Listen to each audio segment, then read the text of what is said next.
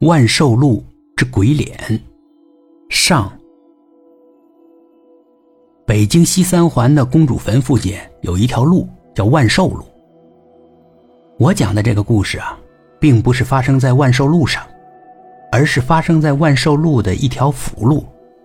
这条路呢叫归居路。归居路啊不是主路，路不是很宽，但白天车却不少。北京就是车多，堵车最厉害，这地球人都知道。在二零零六年末，电视台曾反复的播放过这样一段录像，相信很多人都不会没有印象。那是一个冬天的深夜，时间大约是在十一点之后，一辆红色的摩托车从一辆小路上驶出来。摩托车上是一个二十多岁的小伙子，戴着红色头盔。因为时间已经很晚了，天寒地冻的，人们早早就猫在家里面，或者已经钻进了被窝。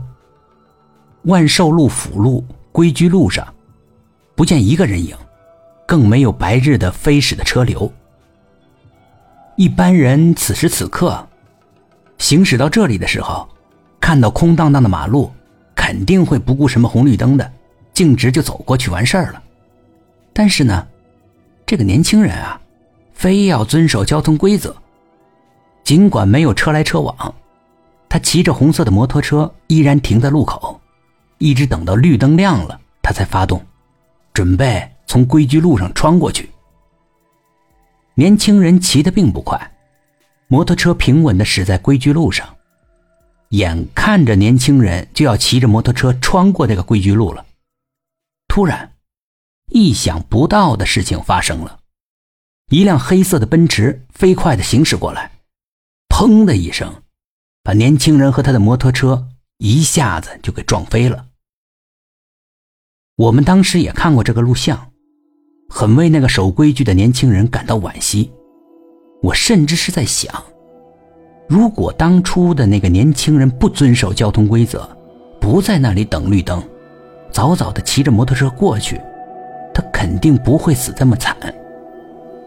为什么一个如此的严格遵守交通法规的人，偏偏被不遵守交通法规的司机撞死呢？老天真是瞎了眼呀！